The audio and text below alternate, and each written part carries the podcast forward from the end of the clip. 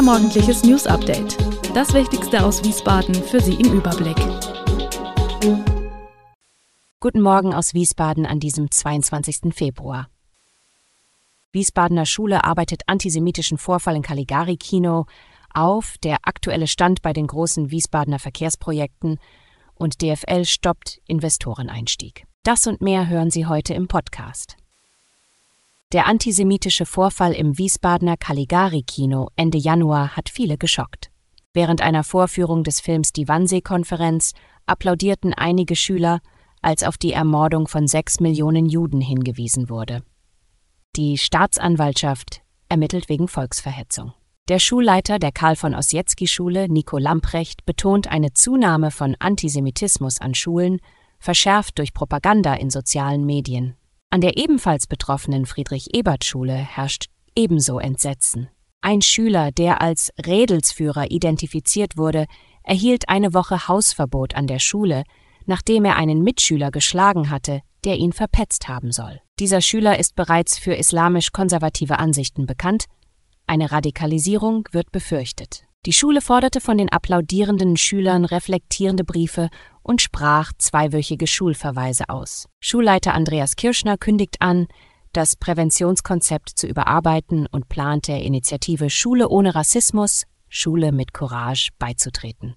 Weitere Projekte sollen noch im Februar mit Unterstützung externer Partner starten. In Wiesbaden stehen Verkehrsprojekte wie die Salzbachtalbrücke, Schiersteiner Brücke, Wallauer Spange und Ahrtalbahn im Fokus, trotz Sparzwängen der Deutschen Bahn. Die Hoffnung auf Reaktivierung der Ahrtalbahn bleibt mit Plänen für einen 30-Minuten-Takt zwischen Bad Schwalbach und Wiesbaden Ost. Die Stadtverordneten Wiesbadens zeigen sich besorgt über die Zukunft der Wallauer Spange, die die Reisezeit zum Frankfurter Flughafen signifikant verkürzen soll. Doch die Deutsche Bahn gibt Entwarnung für dieses Projekt. An der Salzbachtalbrücke und Schiersteiner Brücke wird weitergebaut, um die Infrastruktur zu verbessern und den Verkehrsfluss zu optimieren. Ebenso wird ein neuer Haltepunkt für die Lenchesbahn geplant, um eine bessere ÖPNV-Anbindung zu ermöglichen. Der Geldautomat in der Limburger Straße in Taunusstein-Neuhof wurde in der Nacht auf den 7. Dezember gesprengt. Den Kriminellen gelang die Flucht. Mehr als zwei Monate danach ist der Automat weiter geschlossen.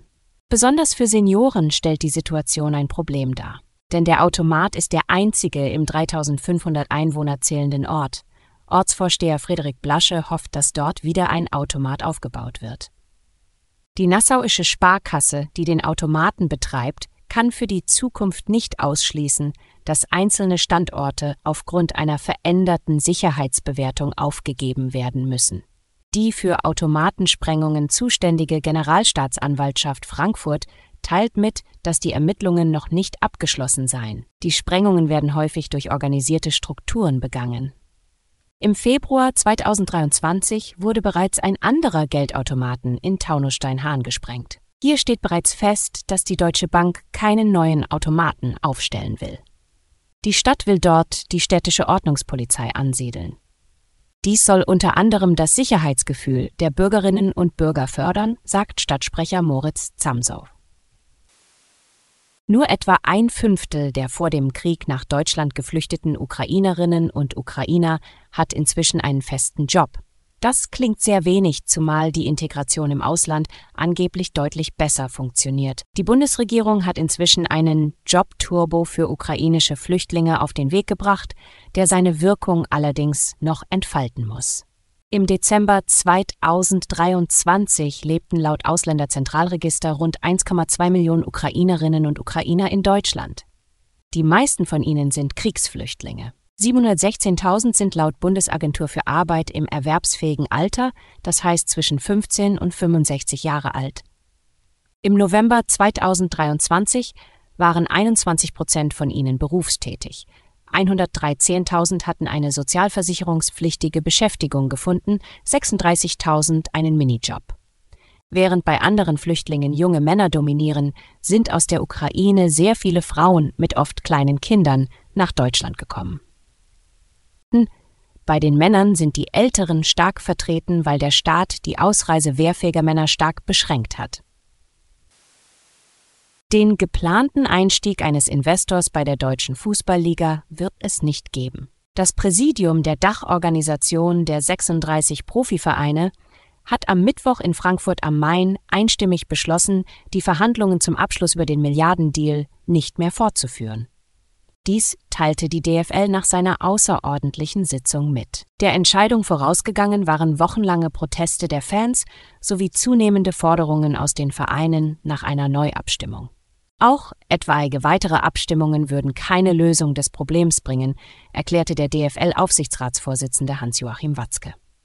Die DFL wollte für eine prozentuale Beteiligung an den TV-Erlösen von einem Finanzinvestor eine Milliarde Euro kassieren. Einzig verbliebener Bewerber war das Unternehmen CVC, mit dem die DFL-Führung zuletzt Gespräche führte. Das US-Unternehmen Blackstone hatte sich zuvor aus den Verhandlungen zurückgezogen, davor war die Zahl der Bewerber sukzessive reduziert worden. Alle Infos zu diesen Themen und noch viel mehr finden Sie stets aktuell auf wiesbadener-kurier.de.